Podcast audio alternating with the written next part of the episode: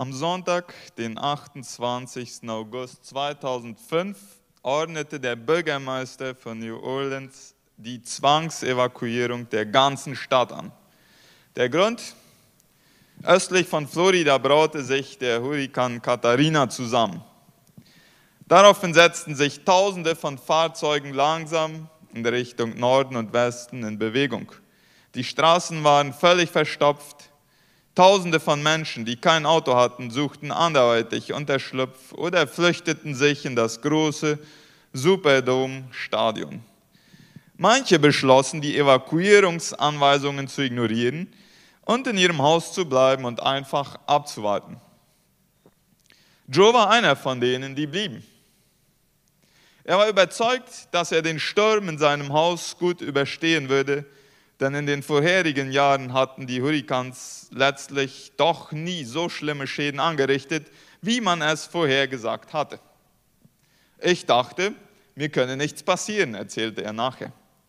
Aber ganz schnell wurde ich eines Besseren belehrt. Der Sturm und der Regen peitschten nur so heran. In 0, nichts war das Dach von meinem Haus weggeflogen, das Wasser drang ein und stieg beängstigend schnell, in nur drei Stunden drei Meter.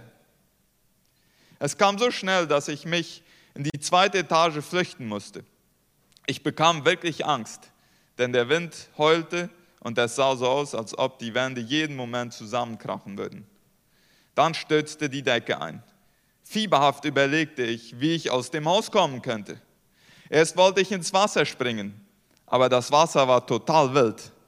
Ich sah, wie der Wind die Wellen in den Nachbarstraßen nur so hochpeitschte. Mir war klar, wenn ich springen würde, würde ich wahrscheinlich in den Flutwellen ertrinken. Zu guter Letzt wurde Joe mit einem Boot gerettet und auf einer Brücke abgesetzt. Im Wasser unter ihm trieben Leichen und es war voller Fäkalien. Eine Nacht verbrachte er auf dem Kofferraum eines Autos. Dann wurde er per Hubschrauber und Bus in das Verwaltungszentrum der Stadt gebracht. Dort hat man mich so gut Dort hat man sich so gut um mich gekümmert, meinte er. Eine Zeit lang stammelte ich völlig unzusammenhängendes Zeug und konnte immer wieder nur denken, woher bekomme ich die nächste Flasche Wasser? Im Nachhinein ist Joe klar, dass er sich dieses Horrorerlebnis hätte ersparen können. Das war mir eine echte Lehre, sagte er. Das nächste Mal, wenn es heißt evakuieren, bin ich der Erste, der draußen ist. Heute wollen wir uns einen Bibeltext anschauen, der auch eine Warnung an uns ergehen lässt. Es ist nicht der Hurrikan Katharina, es ist etwas viel Folgenschwereres. Es ist ein Tag, an dem sich die Menschheit in zwei Gruppen teilen wird. Der Unterschied zwischen den beiden Gruppen ist, dass die eine Gruppe den Anweisungen, sich auf den Tag vorzubereiten, Folge leistet und die andere Gruppe ignoriert diese Anweisungen. Es ist der Tag, wenn Jesus wiederkommt und wenn die, die heute und die in diesem Leben entscheiden, mit ihm zu gehen und ein Leben zu leben, das ihm gefällt, mitgenommen werden in die Herrlichkeit, in die, in die Gegenwart Gottes.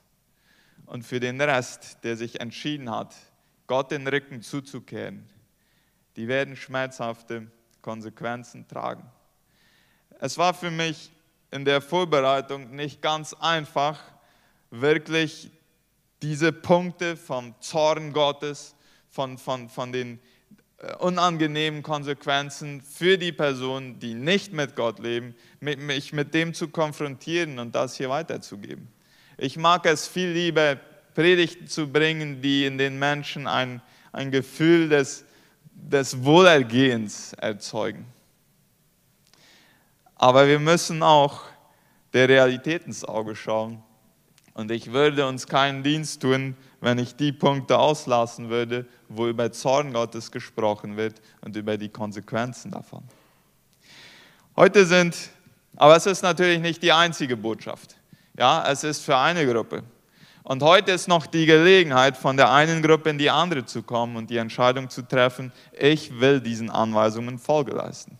Ich will fünf herausschälen aus 1. Thessalonicher Kapitel 5 von Vers 1 bis 11. Fünf Anweisungen und wir alle haben die Gelegenheit, heute noch diese Anweisungen einzuüben in unserem Leben. Und an dem Tag, wenn Jesus kommt, werden wir froh sein, wenn wir sagen können, diese fünf Anweisungen die haben wir in unserem Leben zu, zu uns, uns eigen gemacht. Und, und, und Jesus wird sagen, herzlich willkommen bei mir im Himmel, in der Wohnung, die ich für dich vorbereitet habe. Die erste, vermeide Zeitberechnung. Ja, die erste Anweisung ist etwas, das wir nicht tun sollten. Vers 1 und 2. Wann das alles sein wird, zu welcher Zeit und Stunde, brauchen wir euch, liebe Brüder und Schwestern, nicht zu schreiben. Ihr wisst selbst ganz genau, dass der Tag, an dem der Herr kommt, so unerwartet eintreffen wird wie ein Dieb in der Nacht. Durch die ganze Christengeschichte hindurch haben wir immer wieder Menschen, die der Versuchung nicht widerstehen konnten, Jesu zweites Kommen ein, äh, eingrenzen, zeitlich eingrenzen zu wollen. Die, die nehmen dann irgendwie verschiedene Zahlen, die wir in der Bibel so finden und kombinieren die miteinander und schlagen dann ein Datum vor und dann wird Jesus wiederkommen. Wir haben in unserer eigenen Mennonitengeschichte, haben wir diese Fälle, ja, wo ganze Gruppen Mennoniten äh, nach Osten gezogen sind, in Russland, und, und sich da dann hingesetzt haben und gewartet, jetzt muss Jesus irgendwann kommen. Eine der neueren Situationen, Fälle, wo das passiert ist, ist von einem Harold Camping, ein Radioprediger in den Vereinigten Staaten. Der hatte schon mal für irgendwo in den 90er Jahren Jesu zweites Kommen vorausgesagt. Das traf da nicht ein. Und äh, das hielt ihm nicht davon ab, das später nochmal zu machen. Und er sagte, Jesus würde am 21. Mai 2011 um 18 Uhr äh, wiederkommen. Und er hat eine ganz, ganz große Werbekampagne gemacht. Wenn man im, Internet ein bisschen sucht, man findet einigermaßen viel Information darüber. Die ganze Werbekampagne kostete 100 Millionen Dollar. Und von wo hat er das Geld? Von den vielen Leuten, die seine Anhänger waren und die wussten, okay, wenn Jesus sowieso gleich kommt, dann kann ja ich alles verkaufen, was ich habe und spende das in diese in, in, in, in, diese, äh, in diese Kampagne rein. Da hat man große Schilder aufgestellt und durch sein Radio, Family Radio hieß es, da hat er dann darüber gesprochen. Und äh, naja, wir wissen, Jesus ist nicht wiedergekommen. Er hat das Christentum ziemlich lächerlich gemacht. Die, die Atheisten sind kreativ geworden und haben in dem Moment am 21. Mai 2011 um 18 Uhr Luftballons in Menschengestalt in den Himmel steigen lassen, ja? so als ob die Entrückung jetzt stattfindet, weil Jesus kommt ja wieder. Ja? Also es ist, ist schon gefährlich, äh, Jesu Wiederkunft irgendwie zeitlich eingrenzen zu wollen. Den Fehler, der Fehler ist immer wieder begangen worden und liebe Leute, lasst uns den Fehler nicht wiederholen. Zweite Anweisung. Öffne dich für eine heilige Unruhe. Und was bedeutet das? In Vers 3 lesen wir, wenn sich die Leute in Sicherheit wiegen und sagen werden, überall ist Ruhe und Frieden, wird sie das Ende so plötzlich überfallen wie die Wehen eine schwangere Frau.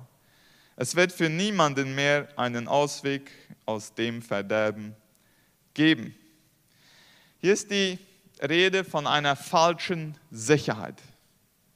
Diese falsche Sicherheit, wenn Leute nicht in Frieden mit Gott und mit den Mitmenschen leben, wenn Leute nicht diese vergebende Gnade Jesu erlebt haben und an Sünden festhalten und irgendwie immer wieder ihr, ihr, ihr, ihr Gewissen äh,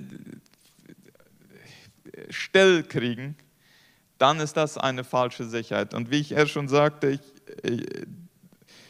es geht mir, macht mir sehr Spaß, über dies zu predigen, über diesen Punkt. Denn das ist erstens nicht sehr populär und zweitens kann man mir nachher mit ne, Recht nachreden, dass ich schlechte Gewissen erzeuge äh, mit meiner Predigt. Und es gibt positive schlechte Gewissen und es gibt negative schlechte Gewissen. Dies ist der Moment, wo, wo dieser Bibeltext uns konfrontieren will und uns, wo wir uns in den Spiegel schauen und fragen, bin ich wirklich, wirklich mit Gott im Reinen und mit meinen Mitmenschen? Wisst ihr was? Es ist, wenn, wenn wir hier nicht über das predigen würden, das ist so wie wenn ein Arzt bei einem Patienten äh, Diabetes äh, diagnostiziert und ihm sagt, aber weil er dem nicht schockieren will, sagt er zu ihm, du hast nichts, kannst genauso weiterleben, wie du willst. Kannst genauso weiter das essen, was du willst. Ja, er fügt ihm damit einen großen Schaden zu. Oder wenn auf dem Weg zum Chaco auf der Route eine Brücke einstürzt und ein Nachbar, der einen Kilometer davor wohnt, äh, und ein Schild aufstellt, sagt, bitte fahr hier nicht weiter, sonst fährst du in den Tod, das ist erstmal nervig und das ist erstmal da umdrehen zu müssen und die Pläne verändern zu müssen, das ist erstmal unangenehm. Aber wenn der Nachbar das nicht tun würde, dann würde er sich mitschuldig machen an den Leuten, die direkt in, in, in den Fluss fahren und dabei sterben. So es ist schon wichtig, dass wir aufrufen, uns zu prüfen. Bin ich mit Gott und mit meinen Mitmenschen im Reinen? Charles Spurgeon, der große Erweckungsprediger, in den 1805, hat in seinen Predigten 280 Mal erzählt, wie er sich im Jahr 1850 bekehrt hat. 280 Mal. Ich dachte so, wenn der sich so oft wiederholt, dann kann ich auch manchmal eine Geschichte wiederholen. Und äh, er erzählt so, dass es in einem Winter, in einem ganz stürmischen Tag, er wollte eigentlich zu einem anderen Gottesdienst. Er war in einer christlichen Familie aufgewachsen, aber irgendwie war der Weg zu und dann ging er zu einer ganz kleinen Kirche, wo irgendwie ein Laienprediger äh, versucht hat, das Wort Gottes auszulegen. Und mit einmal hat er den Spurgeon so direkt angeschaut und hat zu ihm gesagt, du bist schlecht dran, junger Mann. Und die, der, der Spurgeon hatte schon in den letzten Wochen mit, mit dieser inneren Unruhe gelebt und er wusste ganz genau, wenn ich in diesem Zustand sterbe, dann komme ich nicht in den Himmel und ich bin auf ewig verloren. Und da ist es, nachdem er diese Zeit der heiligen Unruhe hatte, wo er die gute Nachricht wirklich verstehen konnte.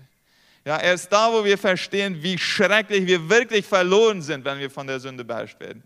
Das hebt die Gnade Gottes so sehr hervor. Und da, wo ich die Gnade Gottes, wo in diesem Moment, wo meine Herzensaugen aufgehen und, und wo ich mit einmal verstehe, äh, es ist mit mir aus, wenn ich nicht annehme, was Jesus äh, mir anbietet, die Sündenvergebung. Da kann die Freude des Evangeliums in meinem Leben reinkommen. Wir wollen nicht bei dieser heiligen Unruhe stehen bleiben, aber die heilige Unruhe ist die Vorbereitung für eine echte Bekehrung. Und ab da kann heiliger Friede und heiliger Freude uns erfüllen. Vermutlich gibt es drei Reaktionen auf diesen Punkt der Predigt. Die erste ist, ja, ihr Christen braucht dieses Gelaber von Gericht Gottes und von Zorn und von heiliger Unruhe, damit ihr in euren Menschen das erwünschte Verhalten erzeugen könnt. Ich glaube nicht daran und ich habe damit auch kein Problem. Okay? Zu diesen Leuten sage ich, du hast das volle Recht, so zu denken, wie du denkst. Aber du kannst nachher nicht sagen, dass wir dich nicht gewarnt haben an dem Tag, wenn Jesus uns holen kommt. Eine zweite mögliche Reaktion ist die, wo jemand mit den, mit den Gedanken, mit dem Intellekt sagt, ja, in Wirklichkeit will ich so leben, wie es Jesus gefällt aber gewisse Sünden, die habe ich so lieb in meinem Leben, dass ich nicht die Willenskraft aufbringe, dagegen anzukämpfen. Und dann gibt es noch eine dritte.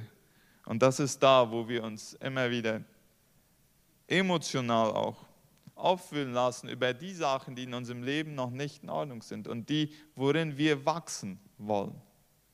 Und ich lade uns ein, uns dafür zu öffnen. Wenn der Heilige Geist eine Funktion des Heiligen Geistes ist, uns von Sünde zu überführen in unserem Leben und unsere Augen für das zu öffnen, wo wir in unserem Leben noch Baustellen haben. Und da, wo wir uns dafür öffnen, da wird uns die Gnade Jesu so groß.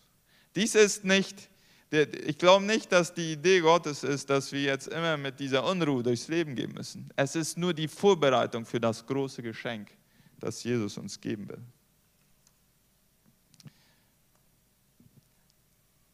Dritter Schritt, um sich vorzubereiten auf Jesu kommen. Lass dich von Gott vor seinem Zorn retten. Und das hört sich widersprüchlich an, nicht wahr?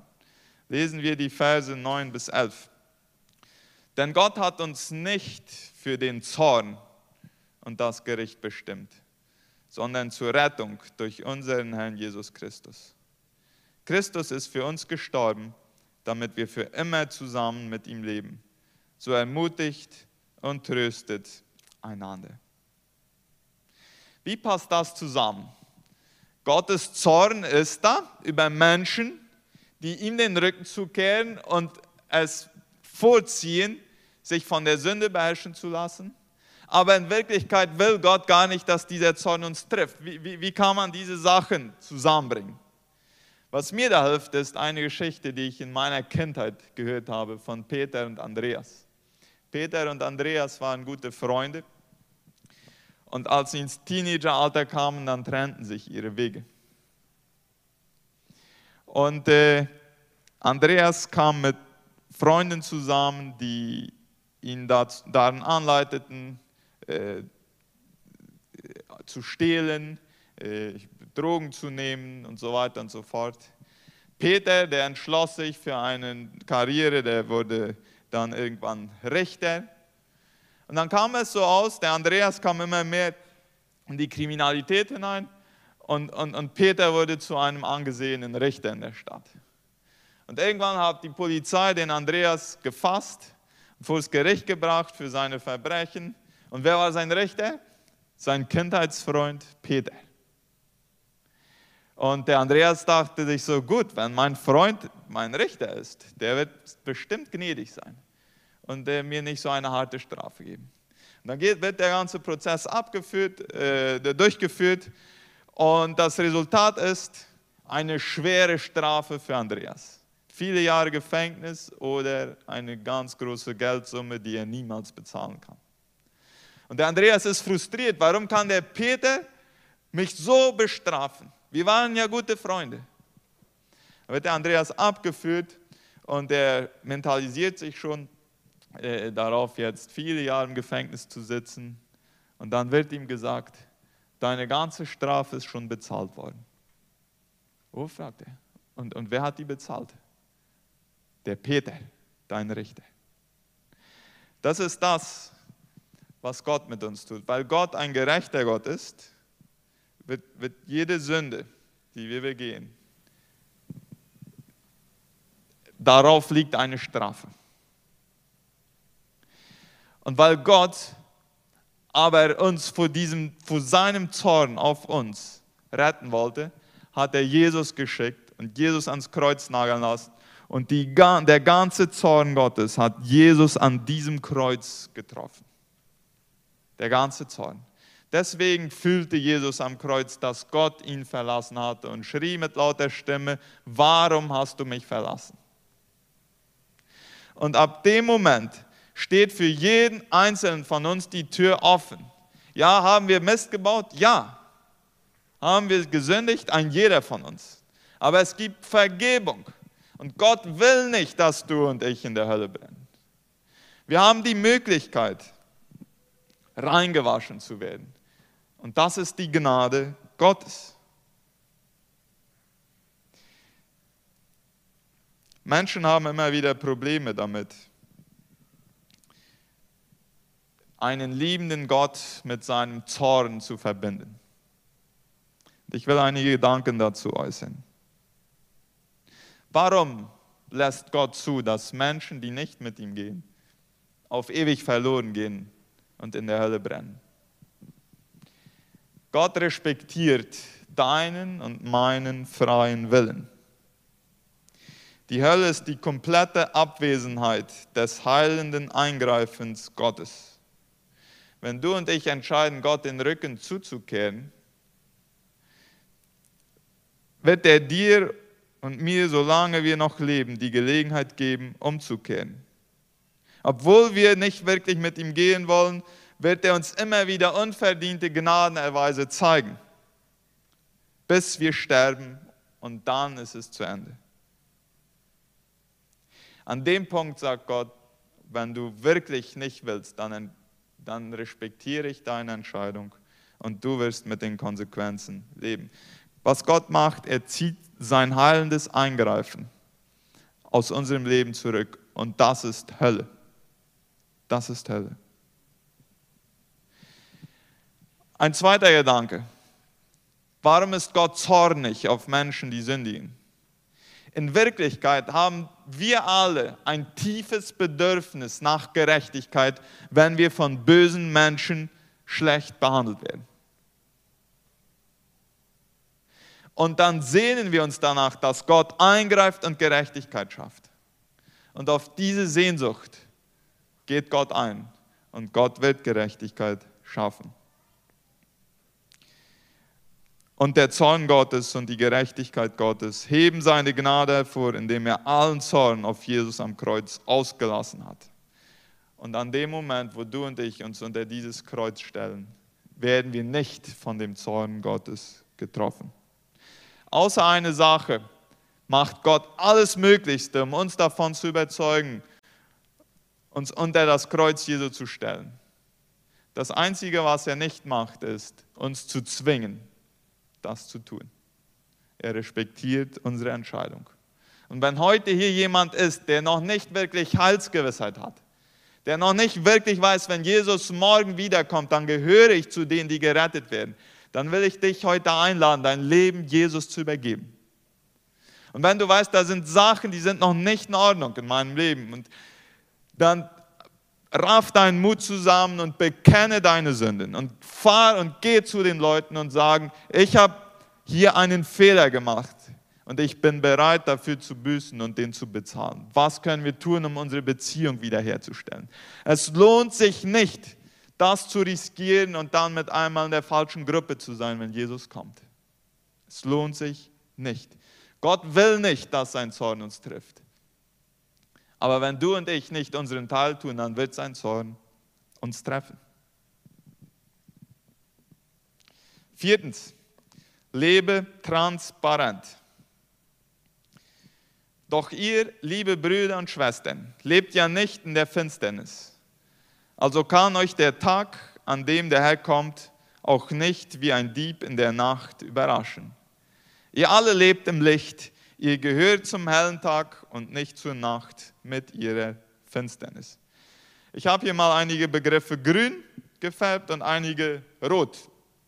Ja, ihr, die, die, was dieser Bibeltext macht, er stellt äh, die zwei Gruppen gegenüber und was diese zwei verschiedenen Gruppen äh, charakterisiert. Ja, bei, bei der einen Gruppe, die nicht vorbereitet sein wird, wenn Jesus wiederkommt. Da sind Begriffe wie Finsternis, Nacht, wieder Nacht und nochmal Finsternis. Und bei der Gruppe, die vorbereitet sein wird, wenn Jesus wiederkommt, da sind diese Begriffe Tag, Licht und Tag. So, in der Finsternis treibt man die Sachen, wo man nicht will, dass andere sehen, was ich mag. Wer am Tag lebt, der lebt transparent, der hat nicht Probleme damit, dass andere auch einen Einblick in mein Leben kriegen. Und wer zu dieser Gruppe gehört, der wird nicht diesen Satz sagen, es geht den anderen überhaupt nichts an, was ich in meinem Leben mache. Wer in der Gemeinde Jesu ist, der sagt, ja, es geht dem anderen auch was an, was ich in meinem Leben mache. Das ist Transparenz. Unfug treibt man nicht beim Licht, sondern in der Finsternis. In dem vorigen Haus, in dem Duplex, wo wir wohnten, da war die Straßenlampe genau vor uns, die war kaputt. Äh, manchmal ging die an, aber die war mehr aus als an. Und äh, eines Morgens, dann äh, merkten wir, dass nachts äh, über das Dach Leute gegangen waren und die, die hatten bei unseren Nachbarn eingebrochen. Und was macht unser Nachbar? Der hat sich einen großen Scheinwerfer gekauft und hat den oben angemacht und ab dann hatten wir die hellste Straße in Asunción. Wir, wir, wir sagten immer, das ist die Sonne. Äh, wir mussten die Gardinen gut zumachen von unserem Haus, wenn wir nicht ein ganz helles Haus haben wollten. Der hatte dafür gesorgt, dass da jetzt Licht sein würde. Was war die Logik dahinter? Wenn hier Licht ist, dann werden hier nicht mehr Leute einbrechen, denn die wollen ja nicht gesehen werden, wenn sie einbrechen. Das ging eine Weile gut, bis diese Leute irgendwann die Entscheidung trafen, den Scheinwerfer zu stehlen. Und dann hatten sie wieder ihre geliebte Finsternis. Eine andere Nacht, wir hatten uns schon hingelegt, hörten wir mit einmal, dass sich unten im Haus irgendwas bewegte.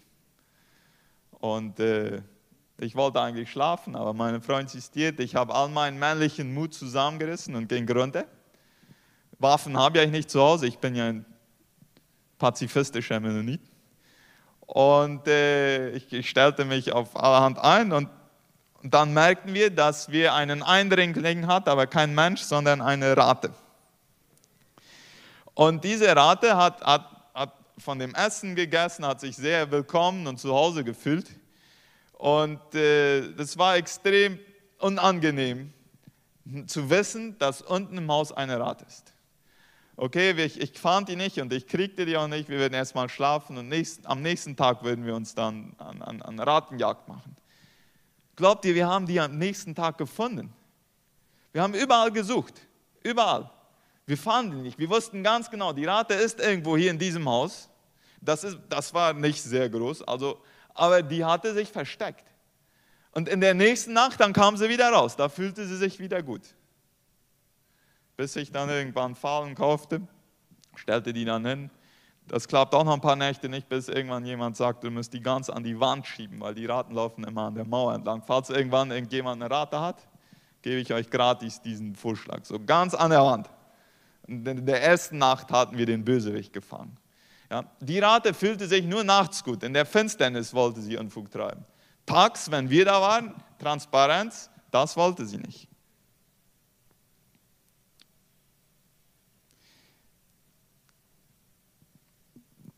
In Kanada gab es eine, eine Dienstleistung in der Web, die hieß äh, Ashley Madison.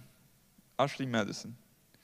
Und diese Dienstleistung bot, bot äh, äh, Affären an für verheiratete Männer und Frauen. Und der Slogan war so, das Leben ist kurz, hab eine Affäre. Und das funktionierte so. Leute konnten sich einschreiben oder ihre Daten eingeben, zahlten einen Beitrag und diese Dienstleistung hat dann äh, Ehebrecher miteinander verknüpft. Und äh, das Geschäft ging so lange gut, bis einige Hacker 2015 das ganze System gehackt haben und alle Daten offengelegt haben.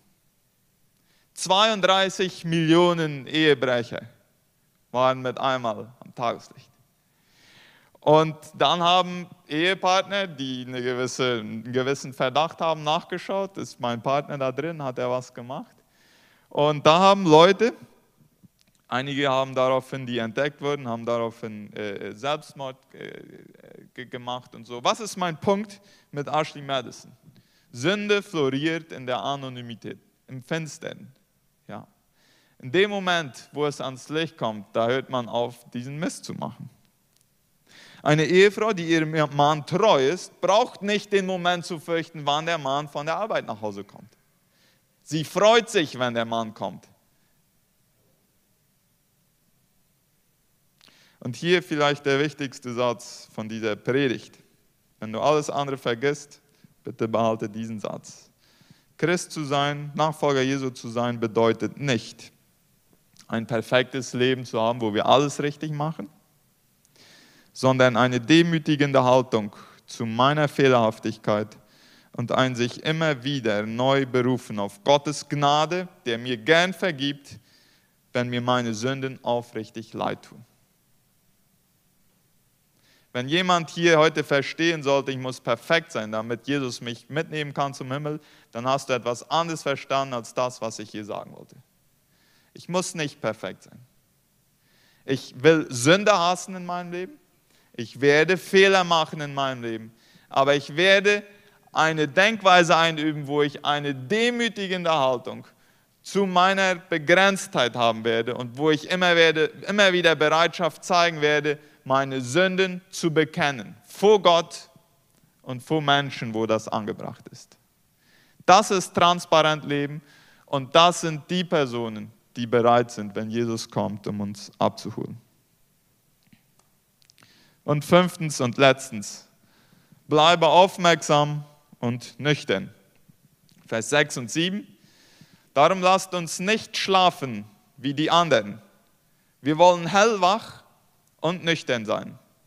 Wer schläft, tut das in der Nacht und die Säufer feiern nachts ihre Trinkgelage.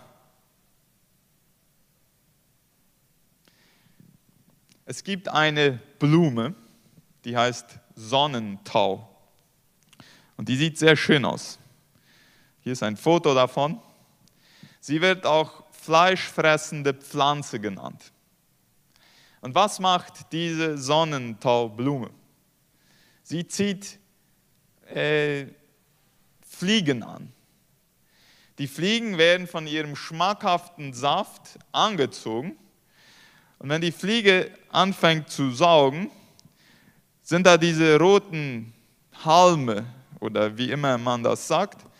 Und, und die haben eine klebrige Substanz und die kleben sich an die Fliege.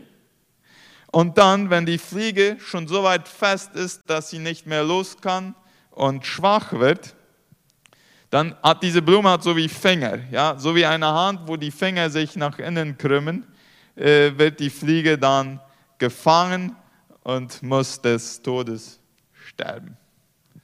So was will ich mit dieser Sonnentaublume sagen? So wie diese Blume funktioniert, so funktioniert die Sünde. Ja. Die Sünde ist schmackhaft und anziehend. Und ein Teil von uns hat Freude daran zu sündigen, besonders am Anfang. Nachher an den Konsequenzen der Sünde hat keiner mehr Freude. Aber am Anfang schmeckt die Sünde gut. Und hier ist der Punkt, wo wir aufmerksam und nüchtern sein müssen. Eine knallharte Ehrlichkeit mit uns, unsere Tendenz, dass ein Teil von uns immer wieder von der Sünde auch angezogen wird. Und dann die Bereitschaft, mit anderen Personen, die denselben Weg gehen im Glauben und sich vorbereiten auf den Moment, wenn Jesus uns holt, offen und transparent miteinander umzugehen. Was bedeutet das, aufmerksam und nüchtern bleiben? Es bedeutet zugestehen, dass ein Teil von mir von der Sünde angezogen wird. Vor zwei Wochen hat Delmer Wiebe uns auf die Wichtigkeit eines Rechenschaftspartners aufmerksam gemacht. Ich habe zwei Freunde, mit denen sprechen wir über Kämpfe und Versuchungen. Mit Daniel Isaac und mit Tobias Redekopf. Und das ist befreiend. Es ist gut, es ausgesprochen zu haben und es ist gut, wenn man wissen kann, der wird es nicht unbedingt weitererzählen. Ja? Denn das ist ja wichtig.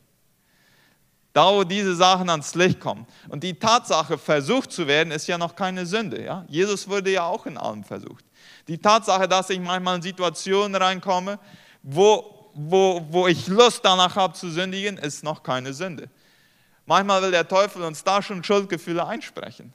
Aber wenn ich da erkennen kann, gut, ein Teil von mir wünscht sich jetzt vielleicht das Geld, das mir nicht gehört, oder die Frau, die mir nicht gehört, da brauche ich mich noch nicht schlecht fühlen. Ich habe ja noch nicht eine Aktion darauf gemacht.